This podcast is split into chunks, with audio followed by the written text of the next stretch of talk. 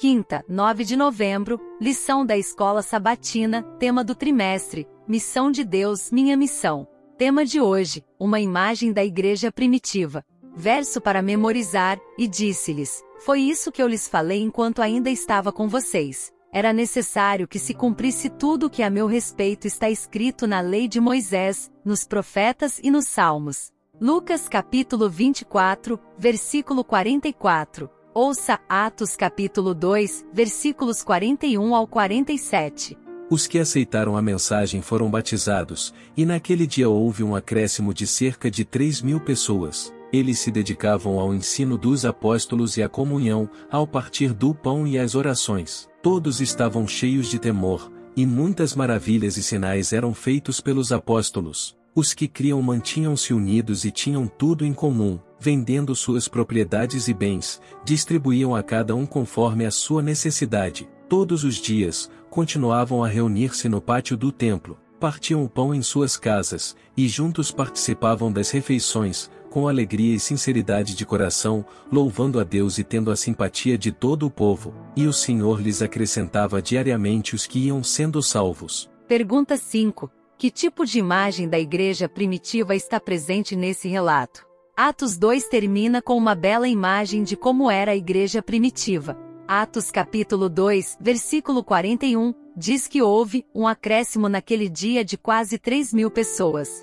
Poderíamos ler isso para dizer que alguém fez as contas e acrescentou um número de novos crentes ao número de crentes existentes e estabeleceu um novo total de membros para o grupo, mas esse é um entendimento superficial. Subentendida na escolha das palavras está a ideia de que esses crentes recém-batizados se tornaram parte do grupo como iguais. Entretanto, uma função central da igreja cristã primitiva era o discipulado. À medida que novos membros eram adicionados, eles eram discipulados de três maneiras. Primeiro, continuavam a ser ensinados na doutrina e na comunhão dos apóstolos.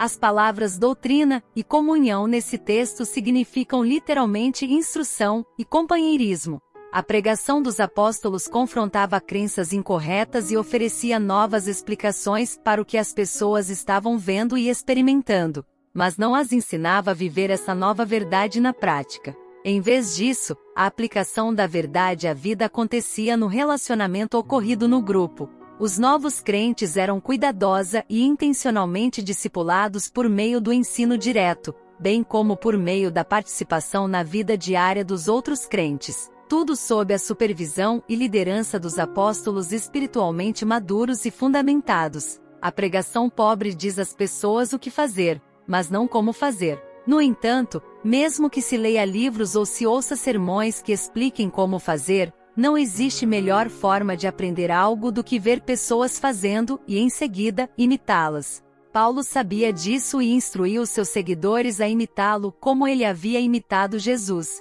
Quando outros podem ver você e a realidade de sua experiência com Cristo, isso irá impactá-los também. Desafio: pense em alguém que você gostaria que fosse um crente. Ore todos os dias para que ele tenha uma experiência pessoal com Jesus. Desafio: quem você está discipulando e levando a um relacionamento com Jesus? Procure maneiras de trazer essa pessoa à comunhão com outros crentes. O próximo tema da lição será estudo adicional. Reserve um tempinho e ouça. Deus te abençoe. Até lá!